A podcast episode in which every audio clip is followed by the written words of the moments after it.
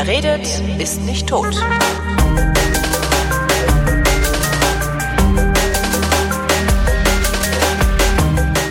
Willkommen zum Politikunterricht, worin äh, der Sozialkundelehrer Thomas Brandt so freundlich ist, mich in Politik zu unterrichten. Was ihr hier hört, ist die Neuaufnahme der Extremismus-Sendung. Ähm, wir haben uns nämlich überlegt, dass da nachzubessern ist, denn äh, auch in der Politik lernt man nie aus und äh, wir haben ein bisschen was dazugelernt. Beziehungsweise Thomas hat was dazugelernt, was er mir jetzt vermitteln wird. Hallo Thomas. Hallo. Ja, also ähm, die alte Folge war von 2016, da haben wir die aufgenommen. Genau. Und, Jetzt ist Anfang äh, 2021, nur für alle, die sich fragen, was ist los. Ja, mitten in ja. der Pandemie. Äh, die dritte Welle fängt demnächst an, weil sie werden jetzt bald die Schulen wieder aufmachen und völlig ignorieren, dass wir Mutanten im Land haben. Ja. Ich musste da auch immer so feixen, immer wenn er sagt, gefährliche Mutanten. Und ich so, oh Gott. Ich, ich finde das schlimm, weil ich glaube, das sind eigentlich, ich glaube, das sind, ich glaube, der richtige Begriff wäre ja Mutationen eines Virus oder so. Keine nee, ist Ahnung. Mutation, ist Mutation nicht das, was passiert und die Mutante ist das, was hinten rauskommt? Ich glaube, ja, aber ne, ich ziehe mich jetzt darauf zurück, ich bin Geisteswissenschaftler, ich muss sowas nicht wissen. Ich will sowas nicht wissen, ich habe es noch leichter. Ich bin Podcaster. ich, ähm, ja, was, ja. was war das Problem? Fang also, also, also was war das Problem? Ähm, wir haben damals oder ich habe damals hauptsächlich die sogenannte Hufeisentheorie äh, noch wiedergegeben. Da gab es damals auch schon Kommentare drunter, dass das nicht ganz zeitgemäß ist. Ähm, wir können das mal kurz thematisieren. Also die Hufeisentheorie sagt halt, äh, dass Linksextremisten und Rechtsextremisten im Endeffekt jeweils am Rand der Gesellschaft stehen und, in, und du hast eine Mitte, ja, mhm. und die und diese Mitte ist halt definiert, dass da die Links- und die Rechtsextremisten an jeder Seite sind und äh, die im Endeffekt durch ihre Staatsferne und und den Wunsch, den äh, den freiheitlichen Verfassungsstaat abzuschaffen, ähm, irgendwie sich ja in, in diesem Anliegen nähern. Ja, so habe ich das, glaube ich, damals Weil das gesagt. Hufeisen sich so schließt. Was ja für eine Partei wie die CDU zum Beispiel nahezu lebenswichtig ist, diese Hufeisentheorie, weil die CDU für sich ja nie definiert hat, was sie ist, sondern sie definiert immer nur, was sie ist, indem sie sagt, was sie nicht ist. Und sie ist nicht die Enden des Hufeisens. Ja, Wenn man denen genau zuhört, dann hört man das sehr, sehr oft. Und äh, ja, das ist eine sehr wichtige Theorie für eben Parteien, die sich gerne in der Mitte wähnen ohne sagen zu können, was das eigentlich ist, die Mitte. Ja, ja aber ne, von sich selber Negativdefinitionen zu machen, mhm. ist jetzt menschlich. Klar, aber ja, vielleicht also, eine Partei sollte eine Partei ein Angebot machen und nicht ein Abgebot. Du redest von der CDU, ne? du hast gut, du bist in Bayern. Ja, also, also wir, wir haben, wir das ist freie Wähler. Äh, ist, mh, sicher. Ja, der ist Freie Wähler. Ja, ja, steht drauf, aber ja. Na, na, na, na, na, na, na. Die größte Verwundung der CSU sind die Freien Wähler in hm, Bayern. Hm. Ja, das ist wie, es waren wie ein Kirchenschismer. Aber weg davon. Jetzt reden wir über ähm, aktuelle Sachen, die sind dann in fünf Jahren, nehmen wir diese Sendung dann nochmal neu auf. Ja. ja, ja, werden wir wahrscheinlich eben müssen, aber, hm. aber, weil, also das ist eines der wenigen Themen, die man, wo, wo halt so ein, auch so ein inhaltlicher Teil drin ist, den man hin und wieder updaten muss. Mhm. Ähm, ja, also die Kritik an der Hufeisentheorie ist halt, ähm, und das muss man sagen, ist auch Auslegungssache. Wenn man jetzt einfach nur diese Erkenntnis nimmt, die sind alle gleich äh, verfassungsfeindlich, dann kann man sagen, ja, okay, ja. Mhm. Was aber da oft impliziert wird und natürlich auch gerne eher so von Menschen, die rechts äh, des Spektrums ist, dass der Linksextremismus vergleichbar wäre mit Rechtsextremismus. Genau, weil brennende Autos so schlimm sind wie brennende Menschen. Genau, also ähm, und dann kommt natürlich dann kommt natürlich die progressive Seite und sagt, das stimmt ja alles nicht und so. Mhm. Und da ist natürlich irgendwie ein Punkt drinne. Das heißt also, man muss es alles mehr auseinander differenzieren. Das Problem ist nur, dann wird es unübersichtlich. Ne? Und ich ja. habe dann als Lehrkraft das Problem, ich habe nur so und so viele Stunden, ja. Mhm. Ich mache ich, ich, ich unterrichte einen Kurs Politik und nicht äh, das Hauptseminar ex, äh, politischer Extremismus. Ja. So, und ich habe halt irgendwie maximal zwei oder drei Stunden. Und natürlich kannst du selbst mit dem, mit dem Argument des Linksextremismus ja hauptsächlich äh, sich in, in seiner Gewalt in Sachbeschädigung äußert, mhm. ähm, auch nicht ganz kommen, denn wir hatten natürlich auch linken Terror in Deutschland. Ja. Ja, also der, der links motiviert war. Nun muss man wann sagen, ja. Wann haben wir das zuletzt gesehen? Also ich kann 70er Jahre klar, äh, Herrhausen-Mord. Ähm, das war's, glaube ich. Was? Also äh, in, ich bin 89 hier dazu gestoßen, mhm. zu diesem Land. Mhm. Ja. Ähm, das ist nach der RAF durch gewesen, oder? Im Grunde ja, also in meiner Wahrnehmung auch, aber vielleicht übersehen wir was. Ich weiß es gar nicht.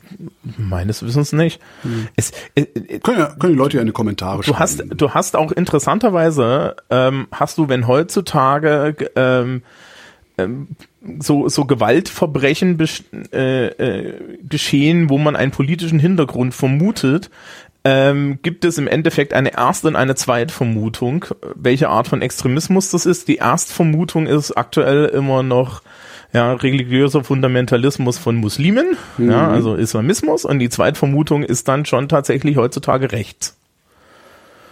Und das ähm, aus gutem Grund, weil die Evidenz ja. ist da jetzt erstmal. Ne? Ja, also wenn wir uns angucken, was in den letzten Jahren passiert ist, ja, Islamismus oder aber Rechte und hin und wieder auch Rechte, die man für Islamisten hält. Mhm. Ähm, ja, also wo man dann dann so feststellt, ja, okay, unsere Erstvermutung war es nicht, es war doch jemand anderes eine andere Art von Grundlage. Ähm, das heißt also, man muss da, man kann an der Stelle dann differenzieren. So. Äh, und natürlich muss man dazu auch sagen, den, äh, den, den Linksextremismus, der so staatsabschaffend ist, also der so staatsabschaffend ist, mhm. oder das möchte. Ist der überhaupt eine relevante, eine ernstzunehmende Größe oder sind das irgendwelche Freaks, äh, die ja, dann vielleicht in eine Linkspartei aufschlagen oder dann irgendwelche kommunistischen Randparteien gründen. Also ist das wirklich eine Gefahr? Ähm, naja, also du hast natürlich solche Gruppen wie die Antideutschen, ja. Aber ja, aber ich habe jetzt also ich, ich in meinem genau ich in meinem äh, ich nenne mich mal linksliberal, kapitalistisch, kleinbürgerlich geprägt und selbst äh, sehe die und denke mir, was wollt ihr denn, ihr Vögel, haut mal ab. Und dann war's das. Also die, die machen mir persönlich keine Sorgen. Das, aber das muss ja nicht heißen, dass man nicht besorgt sein muss deswegen. Darum frage ja, ich dich äh, es ist auch immer die Frage, auf welcher Seite du stehst, ja. Also, also wenn ich jetzt Chefredakteur der Welt wäre, dann würden die mir Sorgen machen. Ähm, aber die, also so generell, es ist aktuell gibt's das nicht, sondern wenn du siehst, ähm, an welcher Stelle linksextremistische Organisationen, ja, also so, so standardmäßig zum Beispiel die Antifa, die ja immer als linksextremistisch gilt, wobei das ganz interessant ist, das Grundgesetz an sich ist antifaschistisch. Also Eben, die Antifa ist ja auch keine Organisation, also nicht die ja. geschlossene, äh, durchorganisierte hierarchische Einheit, als die sie so gerne dargestellt wird, wiederum von rechts. Ja, na gut, weil die nicht verstehen, dass es auch ohne Hierarchie geht. Das ist aber okay, ja, schöner Grund. ja. ja, also ähm, äh, da muss man dann sagen, wenn du, wenn du, wenn du da guckst, ne, so, also antifaschistische Aktionen und so, das wendet sich heutzutage aktuell, ähm, ne, wir sind Anfang 2021, wendet sich das gegen Querdenker und ähnliches. Ja. Also es ist mittlerweile eine reine, naja, schon fast äh, Gegenprotest, der so fast ins Bürgerliche mündet. Ja, mhm. also wenn du wenn du solche Organisationen hast wie Omas gegen Rechts, das ja, tust du dich schwer zu sagen, das ist Linksextremismus. Und ja. es, ähm, das ist auch, glaube ich, das äh, das Problem, ja, dass ähm, man das eben nicht mehr gleich sehen kann und wir äh, jetzt im allgemeinen, in der allgemeinen Verteilung auf diesem Rechts-Links-Spektrum, also ne, rechte Seite konservativ nationalistisch, und linke Seite progressiv. Internationalistisch. Das funktioniert ja. nicht mehr, ne? Ja, ja, ähm, ja, man würde halt irgendwie sagen, so, so sozialistisch vom, vom wirtschaftlichen her. Ähm, es hm. gibt ja den, es gibt ja auch noch diesen Political Compass, der den Liberali der einen Wirtschaftsliberalismus und einen gesellschaftlichen Liberalismus auf so ja. zwei Ebenen setzt. Ich wollte ja. gerade sagen, weil das, das, das mit, mit, dem, mit dem Sozialismus, das, das funktioniert halt vorne und hinten nicht mehr. Also ich bin viel zu kapitalistisch, aber trotzdem nicht rechts genug. Das, das geht alles nicht mehr auf. Ja, aber da ist halt, da, ich meine, da, kannst du ja in Berlin schön den äh, Lackmustest machen. Mhm. Für oder gegen äh, Mietpreisbremse? Ja, dafür. Aber ich bin halt auch Eigenheim, also meine Wohnung gehört mir. Ich habe damit nichts zu tun. Äh, ja, aber ne? Könnte man ja auch sagen. Das ist ja theoretisch, ist ja sehr, äh, allein die Art, wie über sowas diskutiert wird, ist ja, ja dann im Endeffekt, ne, da reden, wird von Enteignung geredet und so weiter. Also es wird auch, mhm. es werden sehr schnell ähm, bei Sachen, wo man sagt, du, man würde einen regelnden Eingriff in den Markt machen, ja, Ordoliberalismus oder so, ja, mhm. du machst Marktregeln oder so, wird heutzutage schon sehr schnell gesagt, das sei ja Sozialismus. Zumindest ja, also, sagen wir mal, das sei Extremismus. Ne? Also ja. im Moment ist ja alles extrem irgendwie, ja. Ja, also die, die Vorwürfe äh, des Extremismus gehen in alle Richtungen immer schneller. Ja. Die, die Mitte ist noch schwieriger. Es gibt ja mittlerweile auch solche, sowas wie den, die Idee des Extremismus der Mitte, ja, wobei Was man. Was ist das eigentlich? Äh, naja, das ist insofern äh, dann die dann die Idee, dass du ja von einer von einer Mehrheit der Leute, die sich für die Mitte halten, oder oder die die sich da konstituieren irgendwie unterdrückt wirst oder so ja? Also die Tyrannei der Mehrheit sozusagen. Ja oder natürlich solche Konzepte wie also dass du halt sagst es ist Rentnerrepublik ne? Dass halt einfach ähm, der Konservativismus der halt mit dem Alter kommt sich über die Überalterung der Gesellschaft auch allgemein ausdrückt ja, aber das bedeutet ja nicht Rentenrepublik. Rentenrepublik bedeutet ja, dass wir nicht mehr produktiv sind, sondern nur noch konsumieren und äh, Lizenzhandel betreiben. Naja, das kommt, also das kommt, das kommt drauf an, wie du es, wie du es definierst. Okay. Also ich definiere es aus der Ökonomie raus, ja, okay. Ah, ja, gut, äh, gut ich habe Rentner gesagt. Ach so, ich habe Rente, okay, ja, mhm, okay. okay ne? Also du, du, du meinst, das, was du meinst, ist mit dem Begriff richtig, das, was ich meine. Also Rentnerrepublik ist die Idee, dass die Überalterung der Gesellschaft zu einer, zu einer Gemütslage des dauerhaften Konservativismus führt. Ja. Ne? Zu, zu einer Bequemlichkeit. Ja. Und ähm, dann hast du halt natürlich, wenn die Mitte der Gesellschaft sich so, so aus dem Geist der 50, 60-jährigen arri arrivierten Menschen kommt, ne? Mhm. Äh, dann ist es viel, viel schwerer, irgendwie auch ähm, progressiv zu sein, wenn man jung ist und ähnliches. Ne? Und es, es ist so eine, es, schleicht sich so eine Trägheit in die Gesellschaft. Also das ja. ist das ist auch ein Problem. Angela Merkel ist ja da auch ein zumindest die letzten Jahre, Merkel die ersten wahrscheinlich auch, da hat nur noch keiner so genau hingeguckt, ich jedenfalls nicht, aber Angela Merkel mit dieser, ja, mit dieser Trägheit, ne, bloß keine Belastungen, bloß nichts Außergewöhnliches, ist ja vielleicht auch tatsächlich Ausdruck dessen. Ja. Also, dass sie sich so lange im Amt halten konnte. Es ist halt, bewegt sich halt nicht wirklich was. Ne? Ja, führt interessanterweise aus meiner Sicht aber auch zu Extremismus. Absolut. Denn ähm, wir, wir, wir wünschen uns schon eine gewisse Menge an Regierung. Ja. Ja, und Angela Merkel ist sehr gut darin, entweder Regierung zu verstecken oder Regierung nicht zu machen. Da kann man sich verstecken nicht ganz oder so verweigern. Ja. ja, du kannst du kannst dir nicht ganz klar sein darüber, was sie ja was sie dort tut, weil es sehr ja sehr undurchsichtig ja, ist, ist, oder besser gesagt, es werden Entscheidungen getroffen und fertig, aber mhm. es, es findet halt nicht so ein Diskurs statt und es gibt auch findet auch keine Rechtfertigung statt, sondern ja. Rechtfertigung funktioniert über Notwendigkeit. Ja, und gleichzeitig will der Souverän irgendetwas spüren, ne?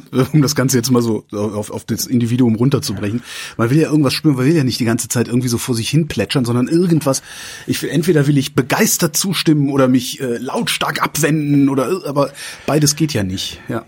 Ja, na, und es gibt auch immer so ein bisschen ein Desiderat danach, dass halt ähm, Politik sich durchsetzt. Für die Jüngeren unter euch, Desiderat ist das, was Intellektuelle damit, was Intellektuelle sagen, wenn sie meinen, dass irgendetwas fehlen würde. Ja, man könnte auch sagen, ein Wunsch. Ja. Ähm, das ist, womit ich mich, mich immer, naja. Äh, also. Der Philologen das, Schöne, das, das, das, das, Schöne ist, ne, die Leute, die wissen, wie ich aussehe, wissen, dass ich, dass, dass das intellektuelle Gequatsche so überhaupt nicht zum Bild passt. Ähm, ja.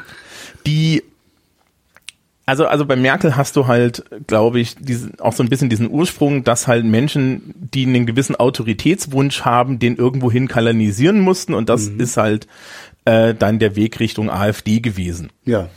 Wobei man ja die Genese der, diese jetzt der, der neuen rechtspopulistischen Parteien und so auch, auch nicht, das hat nichts mit dem klassischen Rechts, Rechtsextremismus erstmal zu tun. Mhm. Ja, also klassischer Rechtsextremismus ist irgendwie NPD, ne? Ja, aber wenn du so die, die, die, die vier, diese vier großen wie nennt man das denn, Merkmale des Rechtsextremismus, die findest du halt schon bei so einer Partei wie der AfD, ne? Was Ungleichheit, Autoritarismus, äh, was war noch? Antipluralismus und das vierte habe ich vergessen. Keine Ahnung, ich National, nee, jetzt ehrlich so, ich kenne ihn nicht. Ethnonationalismus oder wie es heißt? E ich schlag das jetzt nach. Warte. Okay, Holger schlägt das nach. Das finde ich jetzt auch interessant, weil die kenne ich nicht. Liebes Publikum, hier, hier, hier lerne ich so. jetzt auch was. Wikipedia. Ähm, ähm, Hauptmerkmale. Ethnizismus, Ungleichheit der Menschen, Antipluralismus, Autoritarismus.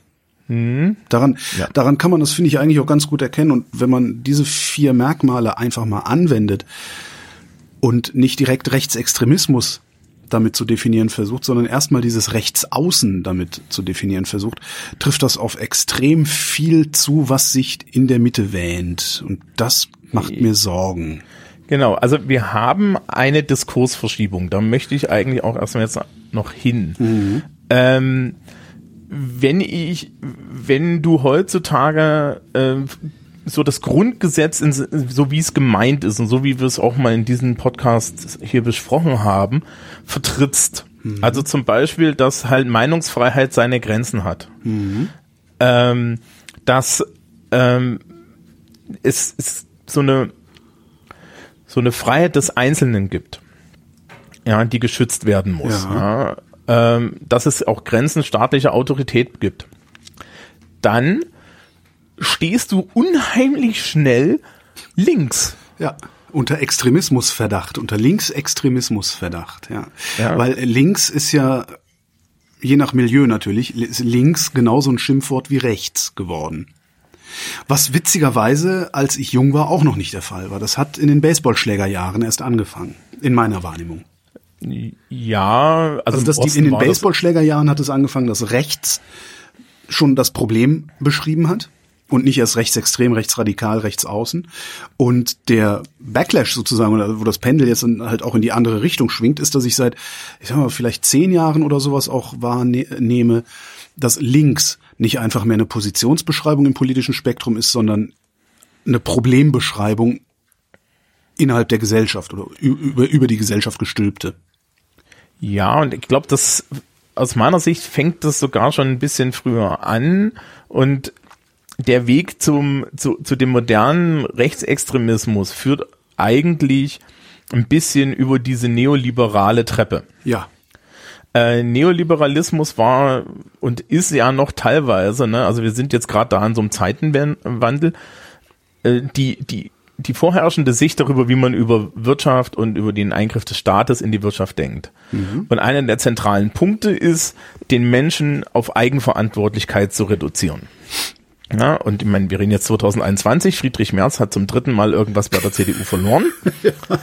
und ist damit der erfolgreichste Verlierer der CDU. Deutschlands bekanntester Nobody. Ja, ähm, ja also es ist, es ist sehr interessant, ja, an, an der Stelle, aber der ist ja ein großer Vertreter genau dieses Denkens mhm. und man kann bei Herrn Merz zum Beispiel, indem wir sich äußern und auch indem wir, was man dann sehen kann, immer wieder sehen, dass dort eine gewisse, ja, grundlegende ähm, Verachtung ist gemein, aber es ist wahrscheinlich das für äh, für bestimmte Gruppen von Menschen existiert. Ja, ja. also es wird halt so, es ja. wird halt so eine Art Wirtschaftsdarwinismus ne, mhm. aufgerufen. Nö, gesagt. Sozialdarwinismus ist das. Ich, ich würde das tatsächlich so nennen. Also ja. Wenn, wenn es ist eigentlich, der kämpft halt nicht gegen Armut, sondern der kämpft gegen Arme, weil er vermutlich denkt, dass der Arme selbst schuld an seiner Armut ist.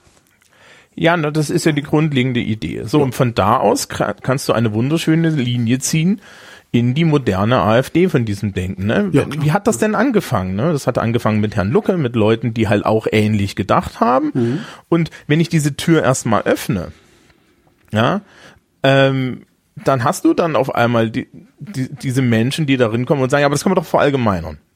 Ja, wir können das doch immer breiter machen. Genau, ja, du hast dann halt sagen, nicht mehr, du hast dann halt nicht mehr eine Verachtung aus, ich sag mal, ökonomischen Gründen, sondern hast halt, also ne, so jemand wie Friedrich Merz oder oder äh, Lucke, äh, die sind halt die Stärkeren, weil sie mehr Geld haben, weil sie mehr politischen Einfluss haben über ihre Netzwerke.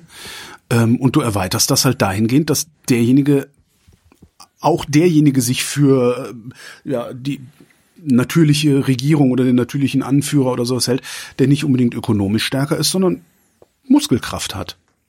Das ist das ja. So. Ob ich jetzt, ob, ne, also ob ich jetzt jemanden verachte, weil er, weil er irgendwie schwächer ist als ich, weil ich ihn jederzeit zusammenschlagen kann, oder ob ich ihn verachte, weil er ärmer ist als ich, weil ich mir jederzeit Staat kaufen kann.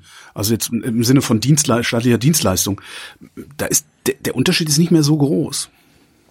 Ja, oder der halt dann auch aus einem vermeintlichen Bild einer ähm, einer Gesellschaft, die das ich habe, herausfällt. Auch das, ja. ja. Mhm. Egal, ob du jetzt irgendwie LGBT Sternchen bist oder ob du die Einfach falsche nur. Hautfarbe hast oder den falschen Namen. Ja, mhm. Und äh, man kann das dann halt immer enger ziehen. Und der, der Weg kommt so ein bisschen von dort.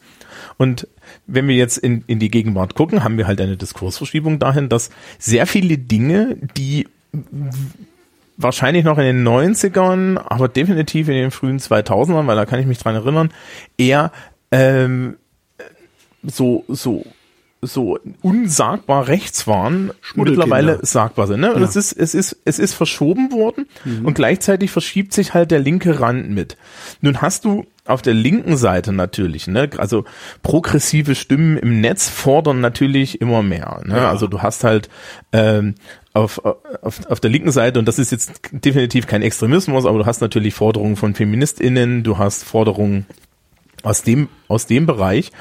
Ähm, das wird aber alles gleichzeitig immer sofort als Angriffe auf die Gesellschaft wahrgenommen, mhm. weil die Mitte anscheinend ganz woanders liegt. Ja. Weil sonst funktioniert das nicht. Ja. ja? Und ähm, wir haben halt eine Diskursverschiebung in, in, in Richtung rechts, so dass wenn Leute dann sagen, ja, Moment mal, ne, also Meinungsfreiheit bedeutet halt auch, dass die Grenzen hat, dass wir hier nicht alles sagen dürfen in diesem Podcast, ja.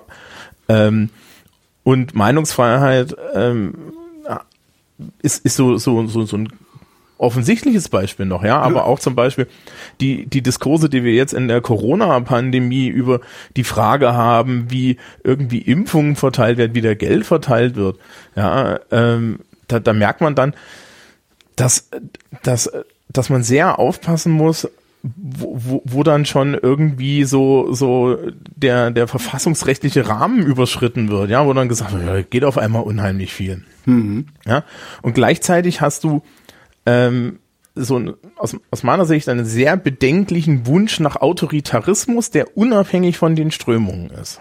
Ja. Den kannst, kannst du noch dass mal, mal jemand, dass mal jemand ein Machtwort spricht. Ja. Ja, naja, also es, es wird ja, es wird halt auch im Rahmen der, des Klimawandels wird gerne der Begriff ja der Ökodiktatur mhm. durch die Gegend geworfen, dass man sich da jemanden wünscht, der da hingeht, ja, und jetzt endlich mal da ja, mit harter Hand durchregiert, ja, das damit um die Welt zu retten. Mhm. Und das Problem ist natürlich, ne, ähm, Autoritarismus mit guten Absichten ist jetzt nicht wirklich besser als Autoritarismus mit schlechten Absichten Nö. und jeder autoritäre Herrscher oder ja, das kann man ruhig männlich lassen. Ja, ähm, ja so, so die Menge an Königinnen ist relativ gering und da weißt du nicht, ob die autoritär waren. Ja, ähm, ist hat halt auch immer das Beste gewollt. Mhm. Und die Idee der demokratischen Verfassungsstaaten ist, dass wir uns unseren Herrscher aussuchen und ersetzen können. Jo. Ja, um, damit er das neue Beste macht. Diesen latenten Wunsch nach einer autoritären Figur an der Spitze. Hast du das Gefühl, dass es mehr wird oder dass es weniger wird? Weil ich glaube ja, ne, autoritärer Charakter, äh, hier Dingens, ne? Äh, ich will die ganze Zeit Adorno sagen, aber Adorno war das nicht mit dem autoritären Charakter, ne? Sondern das war oh, Habermas. Gehirn, Gehirn, autoritärer Charakter, Charakter, Horkheimer, Erich Fromm, Max Ork. Scheiße, jetzt habe ich noch das Mikrofon umgeschmissen. Warte mal. Ich gucke mal, autoritärer. Das so, siehst du, ah, okay, Fromm, Adorno, Horkheimer, okay, autoritärer Charakter. Ah ja, gut, machen wir mal anders. Mhm. Mhm. Okay. Dieser, dieser Wunsch, ja, dieser Wunsch nach einer wie auch immer gearteten Autoritätsfigur äh, quer durch alle Strömungen, hast du das Gefühl, dass das mehr wird oder dass das weniger wird? Weil ich habe nämlich zumindest die Hoffnung, dass es weniger wird, weil das haben zu wollen, ist natürlich auch ein Nachhalt des Familienbildes, das ähm, ja zumindest wahrscheinlich bis in die späten 90er, wenn nicht noch viel länger, äh, zwar fragwürdig war, aber gar nicht wirklich in Frage gestellt wurde. Und diese Normalfamilie, Vater, Mutter, zwei Kinder, das ist ja eigentlich eine autoritäre Beziehung, die da stattfindet. Vater haut auf den Tisch. Da hat George Lakoff auch mal sehr schön drüber geschrieben, ein, ähm, ein amerikanischer Soziologe, ist er, glaube ich, oder Politikwissenschaftler. Ich bin im Osten aufgewachsen, da war es ein bisschen ja, anders. Ja, aber, äh, aber ihr habt halt nicht gewonnen. Ne? Das ist halt ja auch so ein bisschen das Problem. Ja, also wir und, haben euch da ja was übergestülpt. Ne? Und der, Autoritar der Wunsch nach Autoritarismus im Osten kommt dann halt darin, dass man äh, im Autoritarismus der DDR gut versorgt war. Ja. Ja, und deswegen kein Problem hatte, weil das war ja in meinem Sinne oder besser gesagt für ein gutes Auskommen. Aber wenn du jetzt auf die jüngeren Generationen guckst, Hast du da immer noch den Eindruck, dass die einen autoritären, dass die, dass die Autorität wollen oder haben die das mit der Demokratie eher verstanden? Weil die äh. Eltern nicht mehr, weil Vater nicht mehr das Machtwort spricht zu Hause. Ähm, das, das individuelle Leiden unter autoritäre Familie steigt. Also mhm. insbesondere, weil ähm, du kannst jetzt halt immer mehr beobachten, dass auch ähm, äh, Transmenschen zum Beispiel an Schulen sichtbar werden. Ja. ja. Also so. Und damit wird Alter auch Konflikte mit autoritären Elternhäusern sichtbar. Mhm.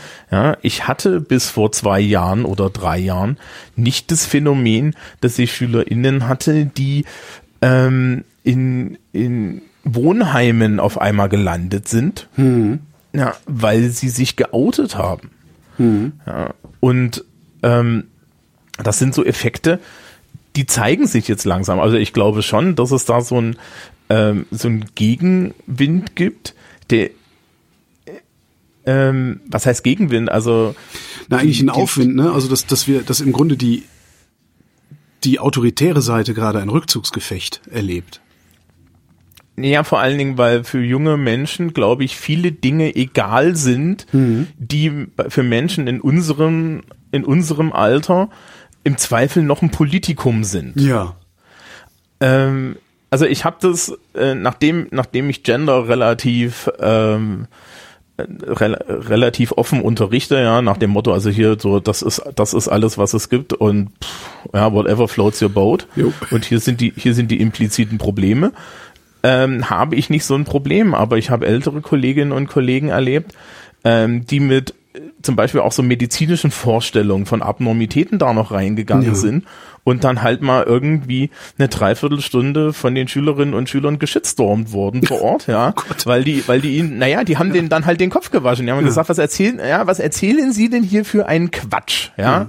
was ist, ja, ähm, und stehen dann entrüstet irgendwie äh, vor dir und sagen, ja, was da erzählt wird, das ist doch vollkommen okay und das ist doch vollkommen egal. Und ja, ähm, da sind, glaube ich, einfach egalitäre Dinge schon gelaufen, mhm.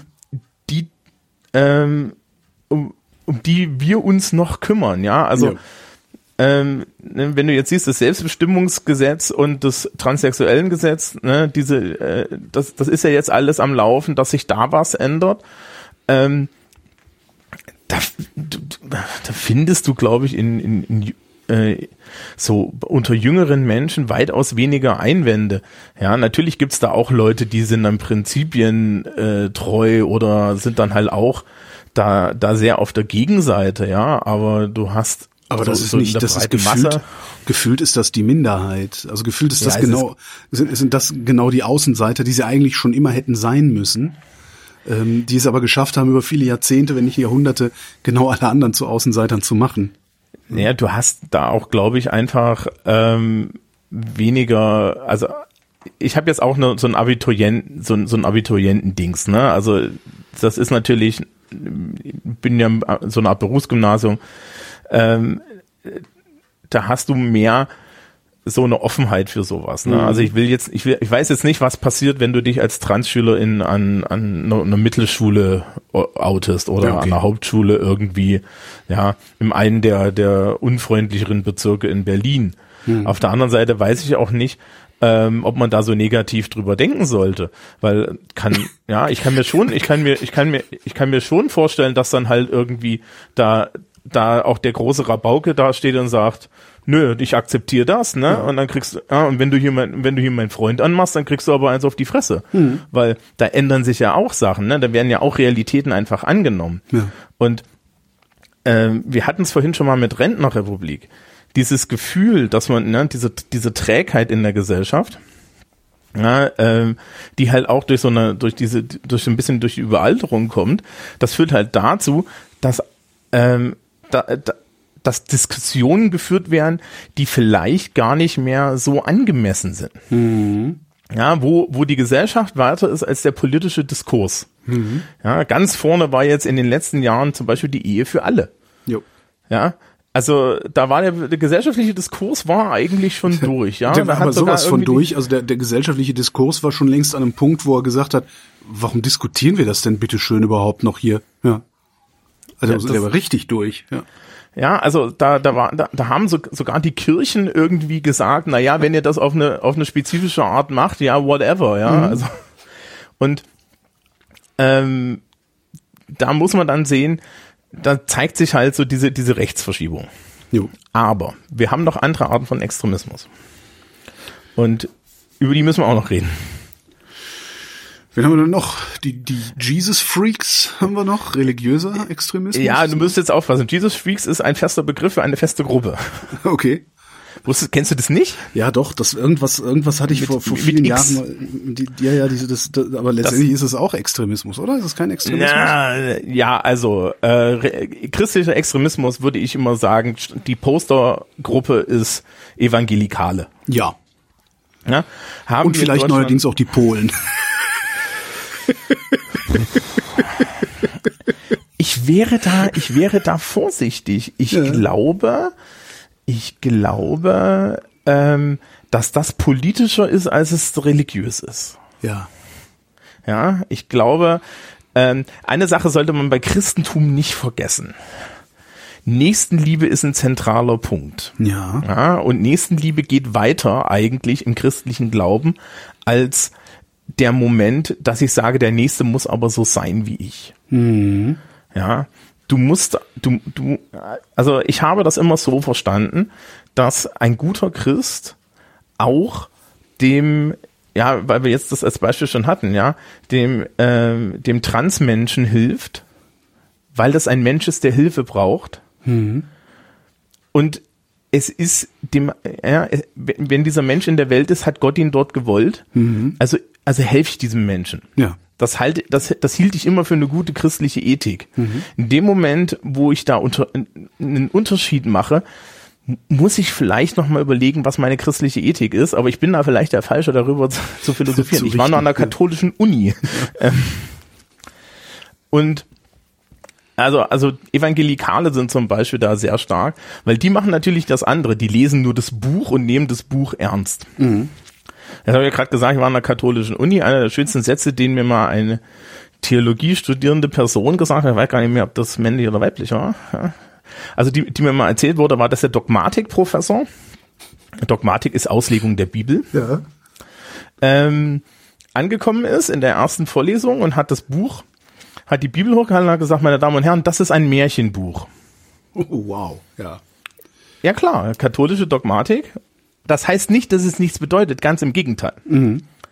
Der zweite Satz, und den kann man sich wirklich mal merken, weil ich finde ihn so schön und es ist ein guter Umgang eigentlich damit. Man kann die Bibel auf zwei Arten nehmen, nämlich ernst oder wörtlich. Das ist wirklich schön, ja. Und die Evangelikalen und, nehmen sie wörtlich. Ja. Richtig. Ja, ähm, man muss da weitergehen, weil wenn du sie wörtlich nimmst, dann ist ja die Erde in sechs Tagen entstanden und du hast gewisse Zeitprobleme. Mhm. So. Ähm, also Evangelikale sind zum Beispiel ein Problem. Und da sind wir dann halt auf einmal bei solchen Sachen, dass wir in Deutschland halt Lebensschützer wieder haben. Ja? ja. Wir haben so Debatten, die halt auch eigentlich durch sind, ne? Schwangerschaftsabbruch und so. Da, da, es gibt Menschen, die denunzieren da Ärzte, die Schwangerschaftsabbrüche durchführen, obwohl das gesetzlich geregelt ist. Ja. Ja, und das auch nur aus persönlicher Befindlichkeit. Ich meine, hallo? Ja. Es sind und ja, also wenn es wirklich Lebensschützer wären, würden sie sich noch um ganz anderes Leben Sorgen machen, ja. Ja, ja, nee, es geht immer nur, es geht immer nur um das Leben, für das man keine Verantwortung übernehmen muss. Ja. Also und äh, als, als Kollateralnutzen natürlich noch wunderbar Kontrolle über äh, die Hälfte der Bevölkerung, nämlich die Frauen. Ja, na, du, du weißt ja, ne, dass das am meisten regulierteste Geschlechtsteil der Welt ist der weibliche Uterus. Ja. Ja. Hast du schon mal ein Gesetz über den Penis gehört? Mm. Ich kenne keine Penisgesetze. Nee. Das ist komisch, ne? Das Könnte sein, dass die Männer machen. Mhm. Ähm, das ist ein Punkt und dann natürlich die andere Art von religiösem Fundamentalismus ist Islamismus. Mhm. Wobei Islamismus auch eine ganz ähnlich wie die Evangelikalen eine Spartengeschichte ist. Ja, es, da wird dann immer vom politischen Islam geredet, das ist ein Kampfbegriff. Ja, was halt ist, es gibt halt Menschen, die nehmen auch ihre Religion so ernst, dass sie der Meinung sind, dass man eine Gesellschaft grundsätzlich nur nach diesen religiösen Vorstellungen gestalten sollte. Ja, machen ja. Äh, manche Christen auch. Ne? Genau. Also. Und dann, dann nimmt man sich nicht viel. Ich meine, äh, die evangelikalen Partei ist die Partei bibeltreuer Christen. Ne? Ja. Äh, und, auch und du findest auch genug Evangelikale in den sogenannten Volksparteien, so ist das nicht? Naja, CDU, ne? Ja. Da wirft man ihnen immer vor, dass sie nicht christlich sind. Ja. Ja, also das ist ähm, ähm, das ist so eine Sache, die gibt's halt auch. Und ich meine, vielleicht ist da auch das Problem mit dem, mit dem Islamismus, dass es eigentlich keine anständige politische Vertretung von Muslimen in Deutschland gibt. Was mich sehr wundert übrigens, weil das sind, glaube ich, acht Millionen, äh, also mhm. zehn mhm. Prozent des Souveräns ist muslimischen Glaubens und wir sehen ja keine Repräsentanz dessen. Ja, Was ne, schon mal ganz interessant ist, das könnte nämlich ja auch bedeuten, dass der Islam wesentlich zufriedener mit unserer Rechtsordnung ist, als das Christentum das ist, weil das Christentum ja immer wieder hergenommen wird, um irgendwas zu begründen, was äh, ja Einschränkung ist und Verbot ist, ne? der Uterus. Oder, oder aber, dass wir das gut genug hinkriegen, dass diese Menschen keine Teilhabe haben. Ich wollte wohlwollend sein. Naja, auf der anderen Seite, also die, äh, man, ne, ein bisschen, man hat ja so die Grünen, ne, wo Cem Özdemir sich dann immer hinstellen muss und irgendwie stellvertretend da irgendwie für alle ja. auftreten muss, ja. was ich auch etwas ist er überhaupt Moslem? Ich weiß es gar nicht. Oder wird ihm das nur zugeschrieben, weil er zufälligerweise einen türkischen Namen hat? Äh, boah, das könnte beides richtig sein. Ich weiß es auch nicht, weil tatsächlich interessiert mich die Religion meiner PolitikerInnen genau. nicht. Und ähm, ich, ich habe da jetzt nichts dagegen. Also im Übrigen, ne, wenn, falls jemand weiß, dass es eine muslimische Partei gibt, mir ist bisher noch keine untergekommen und sie sollte dann auch eine gewisse Größe haben. Ja, ist doch, es gibt eine, so eine, so eine Kleinstpartei, ich glaube, die heißen dann sogar Big oder so, glaube ich, hießen, hießen Ach, die. ja. Das ist, das, es gab da schon mal irgendwie sowas, aber das ist halt überhaupt nicht, es ist halt, ja, noch nicht mal ferner liefen. Ne? Und da gilt dann halt auch gerade, äh, der Islam ist ja sehr fragmentiert. Ne? Es geht direkt nach der, so, so, wie, so wie ich das verstanden habe, nach der örtlichen Gruppe und der örtlichen religionsausübenden Gruppe. Und damit hast du natürlich auch so ein Ding, okay, ja, warum sollte da auch Politik rausfließen? Ich glaube, der größte politische Streit, den Muslime aktuell in Deutschland haben, ist einmal natürlich irgendwie dieses Kopftuch-Dings im öffentlichen Ämtern. Mhm. Ja, was tatsächlich eigentlich eher ein Kampf dagegen ist weil Kreuze darfst du tragen und ja. ne, also ja. das, aber die Diskussion machen wir jetzt nicht auf. Nee, bitte. Und das zweite, das zweite ist, glaube ich, war irgendwie Schächtung. Ja, also das, das spezielle, das, das Töten von Tieren ja, auf eine bestimmte stimmt, das, Art. Das hatten sie auch am Hals, ja. Ja, aber da muss man dann ehrlich sagen, äh, es gab genau. Beschneidung, glaube ich, auch, ne? Genau, Beschneidung mhm. war genau so ein Ding und das betrifft dann ja auch Juden. Mhm. Und ähm, da gab es dann halt auch so, da gab es dann halt auch so Regelungen, wo man gesagt hat, na ja, also Ärzte äh, müssen das nicht durchführen und so. Aber auf der anderen Seite, ne, es gibt halt gar keinen Diskurs äh, darüber, dass du jede Menge katholisch getragene Krankenhäuser hast, äh, die sich weigern, Schwangerschaftsabbrüche durchzuführen und teilweise dann gerade so eine Babyklappe vorhalten. Ja, stimmt. So, ja, also so habe äh, ich auch noch nicht drauf. Ja. Da, da muss man dann halt sagen, also da wird mit mehrerlei Maß gemessen und es wird halt auch sehr schnell bestimmte Religionsgruppen in eine bestimmte Ecke gestellt und der Extremismus in anderen Gruppen ist halt fast unsichtbar. Hm. Ja, oder wird schneller legitimiert. Ne? Also so evangelikale Ideen werden viel viel schneller legitimiert, als jetzt zum Beispiel eine muslimische Idee überhaupt hochkommt und dann musst du halt noch überlegen, wie der Diskurs in der Gesellschaft in den, in den hm. Medien aussieht. Ja, also kann man ja bei bestimmten Teilen unserer Presse sich schon überlegen, wie da, wie da die Pressebegleitung von aussieht. Also das ist das nächste Feld. Ja, aber ich glaube, religiöser Fundamentalismus ist in Deutschland gar nicht so stark. Das ist halt so eine Seitensache. Und wenn es stattfindet, da lässt sich halt auch super drüber, da lässt sich halt super drüber Stimmung machen und am Stammtisch drüber ranten und so, weil Moslem ist ja immer, also Moslem ist ja eigentlich das neue Wort für Ausländer. Also hat hier nichts verloren, ist, der, ist, ist das Fremde, muss bekämpft werden, muss zurückgedrängt werden äh, und, und, und. Also das da haben wir ja seit 20 Jahren sehr, sehr offen und leider auch sehr lautstark diese äußerst seltsame Diskussion. Da geht es ja wirklich nur darum, etwas Fremdes oder noch schlimmer, etwas Nicht-Eigenes zu markieren und ja, ja, ja, das Interessante da ist, dass das ja eigentlich, dass das aber alles ein Vehikel ja. ähm, auch von Politik ist, die sich eher in der Mitte verortet, äh, verortet ne? Ja. Also es ist, es ist, es ist da ein reines Vehikel. Ja, ähm, du, haben, du hast jetzt halt keine islamistische Partei, die ja. irgendwie interessant ist. Und interessanterweise, wenn man dann mal so guckt, wo die Evangelikalen und so einsteigen, dann steigen die halt gleich auf Politikerebene ein, dass mhm. du halt bestimmte PolitikerInnen hast, die da irgendwie dann doch mal auf, ähm, auf solche Sachen abfahren. Ja, und das ist da so ein bisschen unter der Haube. So, und jetzt haben wir 2021, jetzt haben wir noch eine neue Art von Extremismus dazu bekommen. Ich, ich, wie, wie reden wir jetzt darüber? Meine Güte, also. Das, was man Covidioten nennt. Diese Quer ja, Querdenker, ähm, die, die QAnon-Follower, die Verschwörungstheoretiker, wobei, ja, mach du. Ich, weil ich finde ähm, die alle sowieso auch rechts. Das hören die nicht gerne. Aber ich glaube, dass wir auch da rechten politischen Extremismus sehen. Ja, auf, es ist auf jeden Fall nichts, äh, es ist auf jeden Fall nichts Freiheitliches da dabei. Ja. Wobei ähm, die Art, wie dort Diskurs geführt wird, tatsächlich auch den Diskurs, die Diskursverschiebung zeigt. Ja. Ähm, ich habe noch nie so viele Menschen gesehen, die verfassungsfeindlich für das, für das Grundgesetz und ihre Grundrechte gekämpft ja. haben, wie dort. Ja. Es macht mich Faszinierend. als ja. ja, muss ich mir vorstellen, ne? Es ist mein Job, Menschen sowas beizubringen. Das ja. macht mich ernsthaft betroffen. Ja. Ähm, ja, weil das heißt also, dass größere Gruppen oder eine, noch eine, eine, eine sichtbare Gruppe uns, in unserem Land ähm, die die Ideen unserer Verfassung nicht mehr versteht. Ja. An dieser Stelle ein kurzes Plädoyer für den Politikunterricht. Du meinst unsere Sendereihe oder den, den Nee, allgemein. Okay. Ähm, allgemein Sozialkunde und politische Bildung wird schon seit Jahrzehnten immer hm. wieder mal gerne geschliffen. Ja, wir sind ja so ein Randfach und wir sind natürlich auch gefährlich, hm. weil die Dinge, die ich erzähle, könnte ja, könnten ja Politiker in ihrem Amt gefährden. Ja klar, irgendwann wird irgendjemand feststellen, dass äh, das Vehikel böser Moslem eigentlich sich sehr gut dazu eignet, nicht mal darüber nachzudenken oder nicht darüber nachdenken zu müssen, warum eigentlich die Reichen immer reicher und die Armen immer mehr werden ja, Beispiel. auch so. Ich meine, ähm, was, also das Schlimmste, was du ja haben kannst, ist einen mündigen Bürger, weil der könnte ja, könnte ja jemand anders wählen.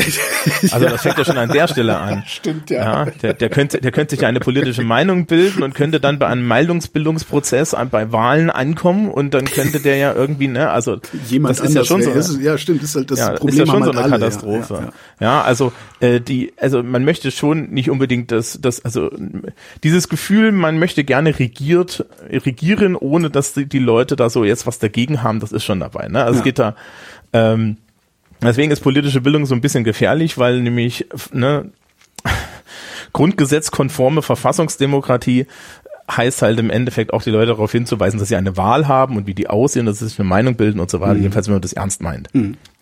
Ja, und es heißt halt auch, ähm, dass man sich bestimmten Ideen entgegenstellt was, um jetzt nochmal kurz auf, auf rechtsextreme Ideen zurückzukommen, zum Beispiel, ja, die AfD sehr, sehr ähm, gekränkt hat, dass sie ähm, tatsächlich dann äh, überall sich so, so, so in, in irgendwelchen Politikunterrichten halt auch diskutiert wurden mhm. unter dem, was sie erzählen. Und dann legt man da halt mal so ein Grundgesetz daneben und sagt, na ja, wie ist denn das jetzt so? Und dann kommt man nicht so weit und dann haben sie gejammert. Mhm. Aber das tut mir ja leid. Ich meine, ich lege das Grundgesetz genauso neben irgendwelche Kommunisten und sage, das geht nicht. Hm. Ja, und ich lege das auch neben andere Leute und sage, also äh, habt ihr das mal gelesen, ja? Und ähm, das ist dann, ne, und gegen Autoritarismus geben wir halt generell vor. Und das ist vollkommen egal, wer, wer kommt, ja. Also ich werde genauso gegen ähm, die Ökodiktatur wettern. Ja, weil äh, Öko gern, Diktatur nein. Ja. ja. Also es gibt halt irgendwo eine Grenze. Ja. Und die, die, die Linien sind halt auch andere. Also man muss jetzt heutzutage immer so ein bisschen aufpassen. Wir haben, glaube ich, immer einen, einen latenten Autoritarismus und Totalitarismuswunsch in der Gesellschaft mhm. und der ist unabhängig von der Richtung. Und so. gleichzeitig, und das finde ich auch so, ist auch was, was mich ein bisschen besorgt stimmt, so eine, ich beobachte das vor allen Dingen auch bei, bei, bei weiten Teilen der JournalistInnen, so eine Untergangssehnsucht. Also. Naja, wenn sie so weitermachen, wird die ja erfüllt. Ja, eben, aber man will ja nicht untergehen. Also das kann ja niemand ernsthaft wollen. Ja, ich kann dir da nicht helfen, aber ich empfehle da vielleicht mal so eine Gruppentherapie oder so. Ja. Das soll ja helfen. Ähm, die, also das, das finde ich interessant. Und jetzt, du hast als Gegenteil haben wir jetzt natürlich über diese ganze äh, Fragmentierung der Gesellschaft anhand von Meinung. Und sind wir irgendwie dann, dann wieder bei Journalismus. Ähm, ein Phänomen, das ich jetzt schon in, in der Schule festgestellt habe, ist die Idee, dass junge Menschen, aber auch viele andere Menschen eine geteilte gesellschaftliche Realität haben, stimmt nicht mehr, weil es keine medial vermittelte gesellschaftliche Re einheitliche Realität gibt. Ja. Hm. Früher konntest du als Sozialkundelehrer sagen, machen Sie mir einen Wochenbericht. Ja. Und konntest dir sicher sein, die Leute gehen zu einer überschaubaren äh, Auswahl an Quellen und ähm, suchen dort halt das aktu aktuelle politische Probleme. Wobei der Witz an ja. der Sache ja dann auch wiederum ist, diese, es gibt diese Realität ja tatsächlich und man kann sie auch teilen. Sie wird halt nur immer wieder torpediert von ja, im Zweifelsfall Wladimir Putins Medienoutlets oder so. Womit wir wahrscheinlich auch wieder bei der politischen Bildung wären oder beim Politikunterricht wären, der möglicherweise auch ganz gut in der Lage ist, Menschen gegen solche Demagogie äh, ja zu imprägnieren. Ja, aber also du kannst Menschen, dich halt auch Menschen beizubringen, äh, Sinn von Unsinn zu scheiden. Ja, du kannst dich halt aber auch einfach komplett äh, dem politischen Geschehen entziehen. Und trotzdem deinen Lebensunterhalt verdienen. Das ist faszinierend, ja. ja. Und, und vor allen Dingen auch ähm, dann halt Diskurse führen. So, und dann hast du, wie jetzt, äh, diese Covid-Pandemie. Mhm. Und dann wird auf einmal, ja, shit's going to get real. und auf einmal bist du betroffen auf irgendeine Art.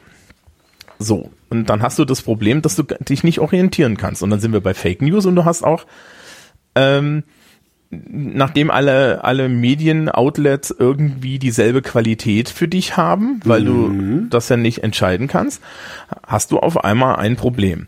Jetzt haben Schülerinnen und Schüler natürlich den Vorteil, sie haben Lehrkräfte. Ja, und Lehrkräfte gelten so ein bisschen als gesicherte Quelle. Ja, aber ja. ja.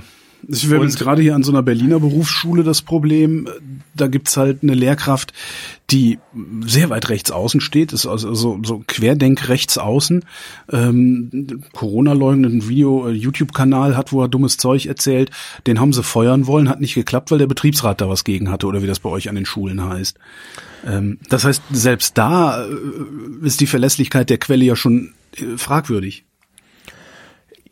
Ja, wobei. Ähm, Wie kann ich wissen, dass du verlässlich bist, wenn ich weiß, dass es einen gibt, der nicht verlässlich ist und trotzdem in der Schule arbeiten darf? Ne? Ja, an, an der Stelle, es gibt einen hohen AfD-Politiker in Thüringen, den sie auch nicht aus seinem Geschichtslehramt in Hessen rausgekriegt haben und sie ja, haben es versucht. Stimmt. Ja? Ähm, da, das ist, ich will mal sagen, das ist ein Problem der Verwaltung. ja. genau. Wir ja. ignorieren das hier. So eine Ex Externalitäten sind das. Naja, das Problem ist, das ist ein Diskurs, da müssen wir dann irgendwie anfangen mit Verwaltungsrecht und so, ja. ja. Aber im, im Durchschnitt kannst du, im Durchschnitt kannst du dir sicher sein und vor allen Dingen kannst du dir halt auch sicher sein, ähm, dass dadurch, dass in Schulen nicht nur eine Person lehrt, ja Ja, du zumindest Meinungspluralismus hast. Ja. Ja, das heißt also, wenn und ich kann auch sagen, ja, also ich habe durchaus Kollegen, die durchaus andere Meinungen vertreten als ich, mhm. auch in auch in Fächern, die ähnlich gelagert sind. Und die Schülerschaft kommt dann schon, die kommen ja, was sagen Sie denn dazu? Und dann sage ich, ja, halte ich jetzt nichts von, weil ja. so. Und dann muss halt der Schüler oder die Schülerin das selber für sich entscheiden. Ja, wem sie glaubt und worauf sie steht. Ja, und äh, du kannst ja gerade in Sozialkunde, da kannst du auch nur ein Meinungsangebot machen. Alles andere ist mir offiziell verboten mhm. und das ist auch nicht mein Job. Ja, und ich kann auch nur eine Deutung anbieten. Wenn dann jemand total angefressen rausgeht und sich denkt, der, der Brand, der hat nur Scheiße erzählt, na, pff, ist ja okay, ja. Also das ist vollkommen okay. Aber du hast auf jeden Fall mal eine Instanz. Ja. Und und die Instanzen brechen uns an der Stelle weg. Und stattdessen hast du halt große so Social Media Räume, in denen Diskurse vorherrschen. Mhm. Und das führt dann halt auch zu diesen QAnon-Geschichten, ne? Also das führt halt zu diesen ganzen Querdenker-Sachen. Da werden halt unheimlich viele Dinge missgedeutet und es wird sehr viel geglaubt und sich gegenseitig sozial verstärkt. Mhm. Und natürlich spielen dort persönliche Ängste mit verschobener Wahrnehmung ineinander. Also was man ja bei diesen Querdenker-Sachen sagen kann, ist, ähm, das sind alles Menschen, die zumindest eine Wahrnehmungsverzerrung haben. Ja. Und gleichzeitig einen gewissen Konservativismus. Ja. Weil sie möchten gerne eine Realität, die sie aktuell nicht haben können, weiterhin haben. Mhm. Ja. Und die, die Einschränkung ihres Lebens durch etwas, was sie nicht sehen und, und ein, ja, und einordnen können, wirft die komplett aus der Bahn. Ja. Damit sind sie natürlich super äh, ein Vehikel für Rechtsnationale ja. zum Beispiel. Ja. Ähm, interessanterweise, wenn du dir dann aber diese, diese, diese Kundgebung anguckst und anguckst, was da so Journalistinnen und Journalisten da so von mitbringen, mhm dann stellst du fest, ähm, dass so, so diese grundlegenden Ideen äh, von Menschen kommen, die eigentlich überhaupt nicht autoritär sind, sondern die ja. so anti-autoritär sind, ne, Auto, äh, äh, Toleranzparadox, äh, dass sie überhaupt solche Leute zulassen. Ja, dass, dass er so, so happy, yippie, yippie ich glaube, gegen ich, ich, Oppression gegangen wird, dass man die Oberoppressierenden reinlässt. Ja, ich glaube aber trotzdem, ich weiß auch gar nicht, ob das, ob ich damit, ob, ob das viele andere Menschen auch so denken. Ich glaube aber trotzdem, dass sie gerne eine Autorität hätten, dass ihnen nur nicht klar ist, welche Autorität das sein soll. Die wollen eine andere Autorität, die wollen nicht die Autorität, die jetzt gerade da ist, aber sie wollen eine. Sie wollen gesagt kriegen, wo es lang geht. Hm, weiß ich nicht, ich hatte immer das Gefühl, dass, dass sie dringend alles abschaffen wollen, damit jeder so leben kann, wie er will und wenn sie das mit Gewalt abschaffen müssen. Das ist so mein Eindruck, ne? Und du merkst das schon, dein Eindruck und mein Eindruck mhm. sind schon nicht derselbe. Ja. Weil ähm, wir haben es das erste Mal mit einer absoluten Mischgruppe zu tun. Ja. Mischextremismus. Extremismus ja, der Mische. Naja, es, es kulminiert sich halt im Endeffekt einfach an diesem Fakt, dass du, dass wir jetzt diese Pandemie haben mhm. und dass in dieser Pandemie ähm, das Normal, ja, es wird ja immer gesagt, jetzt ist das neue Normal oder so, aber das, woran ich mich als normal gewöhnt habe, jetzt erstmal ausgesetzt ist. Wir laufen mit Masken durch die Gegend, Schule findet auf einmal ohne Kreidetafel und, und vor Computern statt. Mhm. Ja, alles möglich. Es ist alles anders. Ja, Polit Politiker machen auf einmal Regeln ähm, und solche Dinge. Ähm, ja, und es, wir haben halt auf einmal auch persönliche Einschränkungen. Und wir spüren auf einmal die persönlichen Einschränkungen, die wir haben. Die genau. hatten wir ja vorher auch schon. Ne? Ja, aber die, die meisten Menschen, die dort dabei sind, sind ja in Gruppen, die so privilegiert sind, dass sie sie nie gesehen haben. Ja, richtig, ja. Ja, womit wir dann wieder bei dieser Idee des Extremismus der Mitte sind. Mhm. Nämlich, dass, dass da jetzt hauptsächlich Leute auf die Straße gehen, die so privilegiert sind, dass sie nie gemerkt, dass sie nie gemerkt haben, dass man auch unter, unprivilegiert sein kann. Jetzt, jetzt haben aber alle Einschränkungen. Ja. ja. Das ist übrigens ganz interessantes. Ja, ne? Also ähm, die Pandemie hat nicht dafür gesorgt, dass Menschen mit niedrigem Sozialstatus besser dastehen. Ja. Ganz im Gegenteil. Ja. Aber die stehen auch nicht auf der Straße. Mhm. ja, sondern auf der Straße stehen, stehen Eigenheimbesitzer oder ja. so.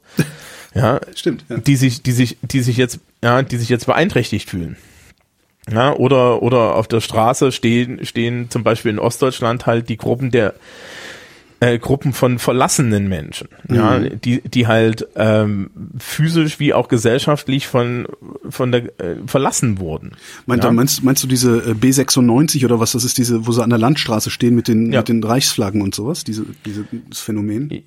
Ja, und da muss man dann auch sagen, das ist eine offene Tür für Rechtsextremismus. Ja. Weil Rechtsextremismus dir ja immer kümmern verspricht. Übrigens hat diesen Extremismus der Mitte, den hat Jonas Scheible, der war mal bei T-Online, jetzt ist er beim Spiegel, ähm, der hat den mal bezeichnet als normalitär. Das fand ich eigentlich ganz treffend, weil das sind halt Leute, die eigentlich die Normalität mit Gewalt durchgesetzt sehen wollen, beziehungsweise bereit sind, Gewalt anzuwenden gegen diejenigen, die ja im Grunde progressiv sind oder ihre die, die, die gewohnten Regeln oder das gewohnte Leben in irgendeiner Form in Frage stellen. Also Normalitarismus finde ich da eigentlich einen ganz interessanten Begriff, wenn man ihn extremistisch versteht auch. Dann bist du nämlich beim Extremismus der Mitte. Dann bist du bei den Leuten, die äh, äh, Verbrennungsmotor fahren wollen, die Fleisch essen wollen für billig und ne, so diese ganzen Sachen, wo du dann auch immer und immer wieder in den populären Zeitungen irgendwelche komischen Kommentare liest, wo du ja auch denkst, sag mal, was? Der ehemalige Bezirksbürgermeister von Berlin-Neukölln schreibt jetzt einen Kommentar, in dem er sich ja quasi zum Helden stilisiert, weil er grillt? Naja, das machen ja viele Männer.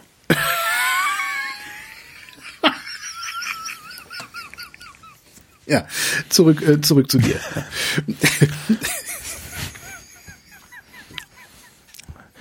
Hat ihn auch jemand gefragt, ob seine Frau die Salate gemacht hat, so wie sich das genau, gehört, oder so hat sich das gehört? gemacht? Nee, die, die macht dann mit Sicherheit seine Frau, sonst könnte ja hinterher keiner sagen, dass er gut gekocht hätte. Ja. Ach, schön. So das tut, es tut mir leid, ich habe da kein, es, es, ja, aber das, äh, also normalitär finde ich nicht schlecht. Ich hätte ja jetzt gesagt, das ist einfach nur eine andere Variante von Konservativismus.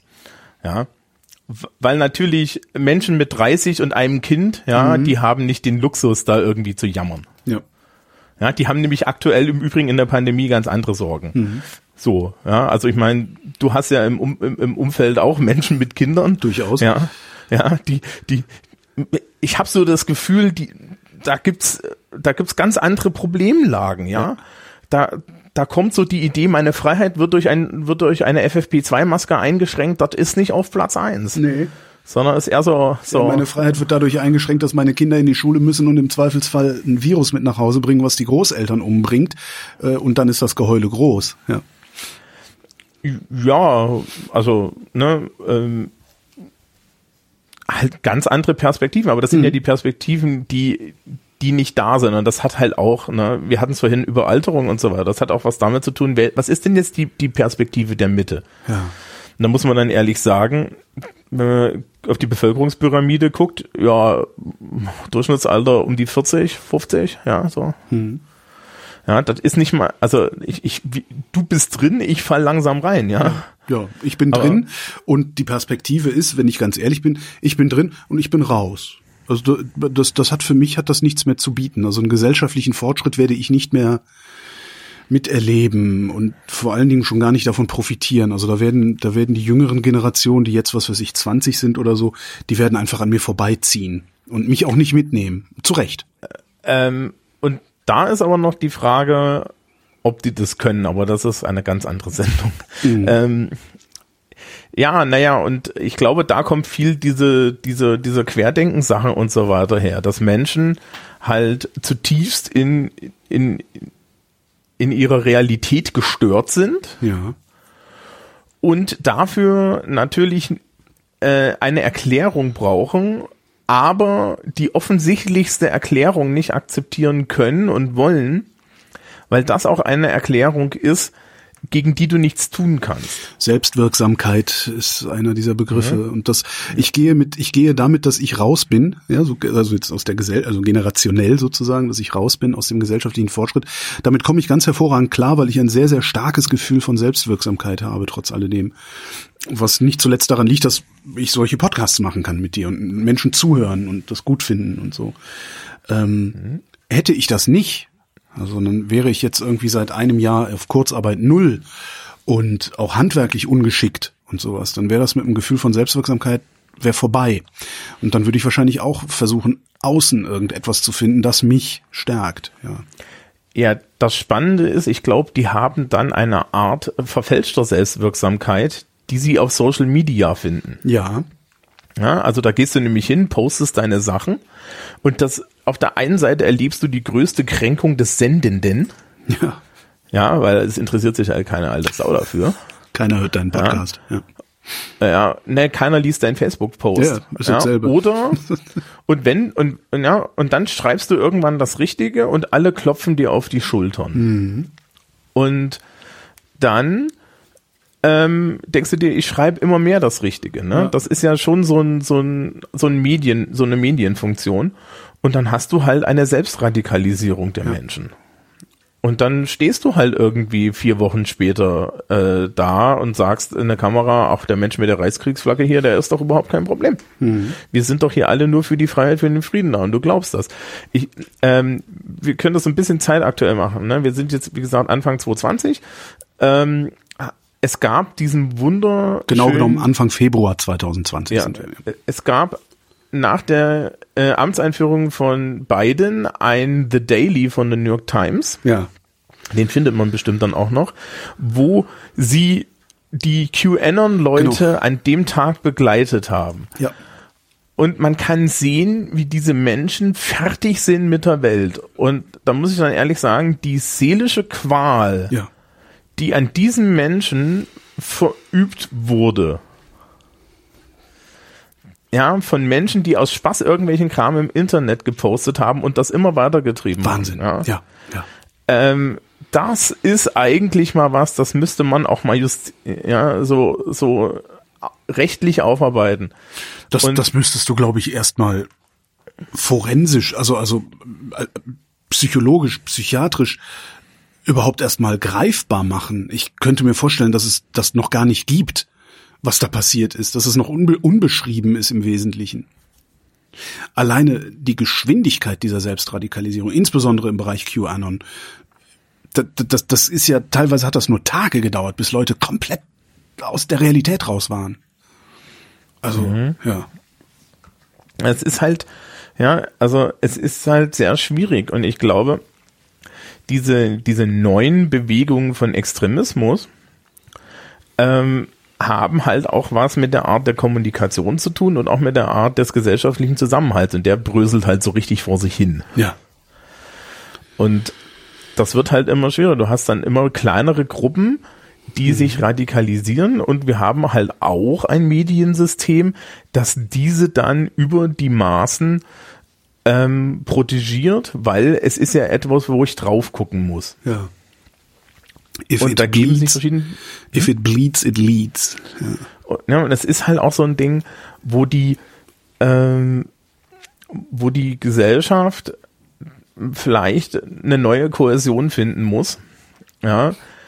Ähm, ein, ein schönes Phänomen jetzt in der, in der Pandemie ist ja zum Beispiel, dass jetzt, äh, und dann schlagen wir den Bogen wieder zurück zum Anfang so ein bisschen, dass die AfD als jetzt die große Partei der äußersten Rechten unheimlich darunter gelitten hat, dass es keine großen fiktiven Themen gibt mhm. und dass selbst das große Thema, was wir haben, nämlich ja, äh, Covid-19, Pandemie und so, so die Menschen betrifft, dass du es nicht zu einem politischen Spielball machen kannst. Mhm. Na? Äh, ja, die haben sich dann mit diesen äh, äh, Corona-Demonstranten, ja, Querdenkern, anderen Leuten äh, verbrüdert. Und das hat nur dazu geführt, dass sie als, als Partei, die zumindestens sagt, dass sie demokratisch ist, ja, ja. Ähm, noch mehr gelitten haben. Ja. Ja, also du, du bekommst es, du bekommst es nicht mehr hin. Ne? Wir haben eine Gesellschaft, wir haben, du hast eine gesellschaftliche Einheit, ähm, die, die wir, glaube ich, seit Jahrzehnten nicht mehr hatten.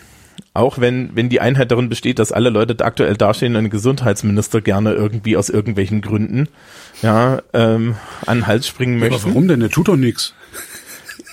Eben. Ähm. Das, wir, wir diskutieren das jetzt nicht. Kann das, kann das funktionieren? Also es ist ja jetzt die die Hoffnung wäre ja jetzt, dass wir eine neue gesellschaftliche Kohäsion über diese Pandemie finden, dass wir da ja. irgendwie hinkommen. Kann das gehen? Nein. Und das siehst du schon. Ja. Also, das, wir machen jetzt noch schnell den aktuellen Teil, ja. ja. Dann gehen wir Kaffee also, trinken. Nein. Nein. Und, und das fängt, das fängt jetzt schon damit an, dass es so, dass es Gerechtigkeitsfragen geht, wenn es um Impfungen geht. Mhm. Und Gerechtigkeitsfragen so und Klüngel. Ne? Ich finde, es gibt gerade ein sehr schönes Lehrstück. Es gibt ja, ähm, es gibt ja in der, in der Volkswirtschaft das Allokationsproblem. Ähm, die Frage, wie verteile ich eine knappe Ressource so, dass möglichst viele davon profitieren? Hm?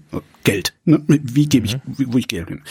Jetzt haben wir Impfstoff. Und es gibt zwei Möglichkeiten, das, äh, das Allokationsproblem zu lösen. Die eine Möglichkeit, der eine Mechanismus, dieses Problem zu lösen, heißt Markt. Und der andere Mechanismus, dieses Problem zu lösen, heißt Staat. Und es gibt ja immer dieses, das, äh, der, der, das muss der Markt regeln oder das kann der Markt nicht regeln oder sonst irgendwie was. Und es gibt jetzt gerade im Moment, 8. Februar ist heute, wo wir aufnehmen, gibt es so Fälle von äh, einer Stadt irgendwo in Nordrhein-Westfalen, dann von der Stadt Halle ähm, auch, wo Politiker geimpft worden sind mit angeblichen Restmengen und so und es konnte niemand sonst geimpft werden und sowas. Aber wo du einfach so das Gefühl hast, ah ja, guck mal an, äh, der Markt hätte es in einer solchen Weise geregelt, dass diejenigen, die viel Geld auf den Tisch legen,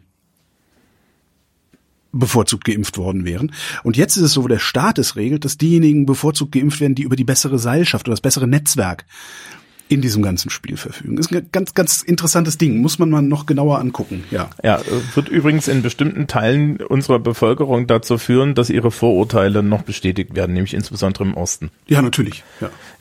Ähm, ja, das ist, es ist schwierig. Also ich glaube, ich glaube, die Frage, äh, wann es das kommt nicht wieder. Ja, also, also die Pandemie ist nicht die große Gesellschaft, das große gesellschaftliche Zusammenkommen. Ja sondern es ist eine, es ist eine Pause. Ja. Und ich glaube, danach wird man sich noch mehr an den Hals springen. Na klar, weil die, ja, die, die, die vor der Pandemie, ich sag mal, Vermögen hatten, die haben es nach der Pandemie wahrscheinlich auch immer noch. Also die richtig Vermögen hatten. Klar, wenn du äh, Kneipier bist oder warst und Vermögen hattest, hast du es jetzt verbrannt. Aber die, die gar nichts hatten, die haben hinterher immer noch gar nichts und wahrscheinlich noch weniger, weil irgendwovon muss das ja alles bezahlt werden, das heißt Sozialabbau. Ja. Ja, und in der Logik, in der unsere Diskurse aktuell geführt werden, mhm. wird eine ganz große Sache kommen, nämlich die Frage nach der Schuld. Ja. Na, und die ist natürlich total irrsinnig. Das ist, die gibt es nicht.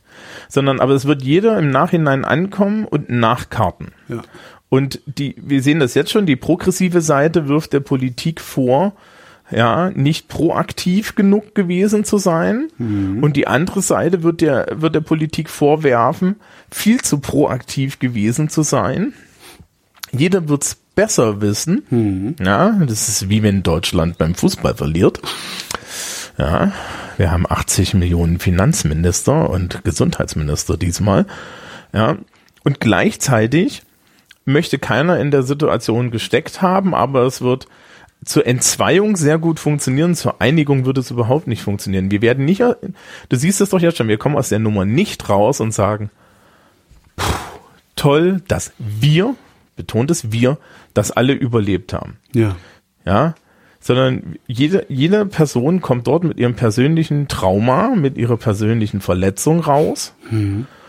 Ja, und die meisten Menschen können nicht akzeptieren, dass das grundlos passiert ist.